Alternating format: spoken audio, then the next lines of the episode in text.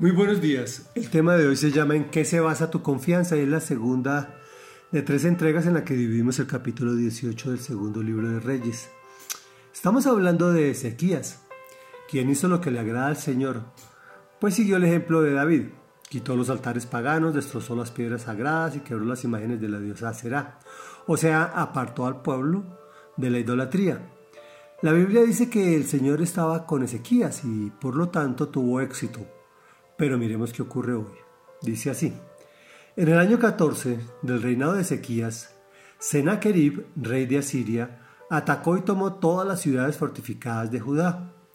Entonces Ezequías le envió este mensaje al rey de Asiria, que se encontraba en Laquis. Comillas, he actuado mal.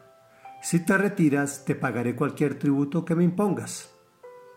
El rey de Asiria le impuso a Ezequías rey de Judá, un tributo de 9.900 kilos de plata y 990 kilos de oro. Así que Ezequías le entregó a Sennacherib toda la plata que había en el templo del Señor y en los tesoros del palacio real. Fue entonces cuando Ezequías, rey de Judá, les quitó las puertas y los quiciales del templo del Señor, el oro con que él mismo los había cubierto, y se lo entregó al rey de Asiria. Desde Laquis, el rey de Asiria envió a su virrey, al funcionario principal y a su comandante en jefe al frente de un gran ejército para hablar con el rey Ezequías en Jerusalén. Marcharon hacia Jerusalén y al llegar se detuvieron junto al acueducto del estanque superior, en el camino que lleva al campo del lavadero.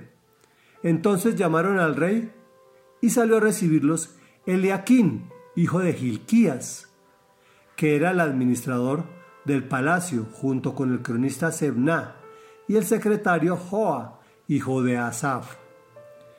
El comandante en jefe les dijo, díganle a Ezequías que así dice el gran rey, el rey de Asiria, ¿en qué se basa tu confianza? Tú dices que tienes estrategia y fuerza militar, pero estas no son más que palabras sin fundamento. ¿En quién confías que te rebelas contra mí? Ahora bien, tú confías en Egipto, ese bastón de caña hastiada que traspasa la mano y hiere al que se apoya en él, porque eso es Faraón, el rey de Egipto, para todos los que en él confían. Y si ustedes me dicen, nosotros confiamos en el Señor nuestro Dios, ¿no se trata acaso Ezequías del Dios cuyos altares y santuarios paganos tú mismo quitaste diciéndoles a Judá y a Jerusalén, deben adorar solamente ante este altar en Jerusalén.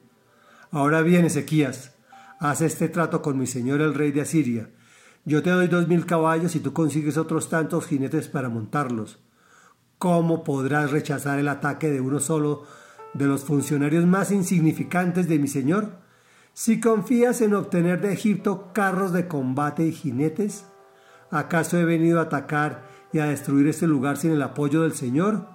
Si fue Él mismo quien me ordenó, marcha contra ese país y destruyelo.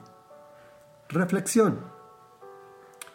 Aun cuando el rey Ezequías había hecho lo que le agrada a Dios, viene la prueba. Viene el rey de Asiria, quien toma las ciudades de Judá, como quien dice, ¿eres religioso o realmente confías en mí? Inicialmente actúa como lo haríamos todos nosotros. Recurre a sus propias fuerzas, paga tributo y compra supuestamente paz. Entrega toda la plata y el oro que había en el templo y en los tesoros del palacio real. Pero como lo suponíamos, entregar todo casi siempre no es suficiente. El enemigo quiere más. Viene a robar más que tesoros viene por su fe, su identidad. Le dice al pueblo para desanimarlos, quitaste la verdadera religión. Por lo tanto, esos dioses paganos cuyos altares y santuarios quitaste me enviaron a destruirte. ¿Por qué le dices a Judá y a Jerusalén que deben adorar solo al Señor? Esto mismo es lo que está ocurriendo en la actualidad. El enemigo viene por tu identidad, ya no eres hombre o mujer, eres cualquier cosa. Ya no eres un hijo de Dios, eres lo que tú, o mejor, lo que los medios te digan y te hacen pretender que tú tomaste esa decisión.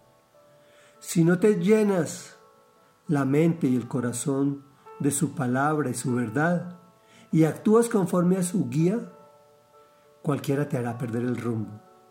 ¿Y en qué se basa tu confianza? Oremos.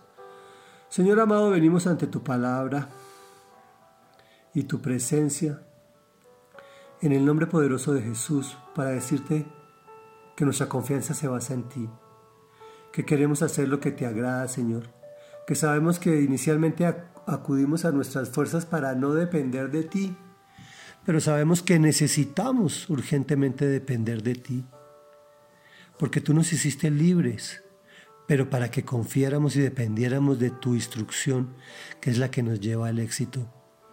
Sabemos que podemos tomar decisiones con nuestras propias fuerzas, pero nos van a llevar a una paz momentánea.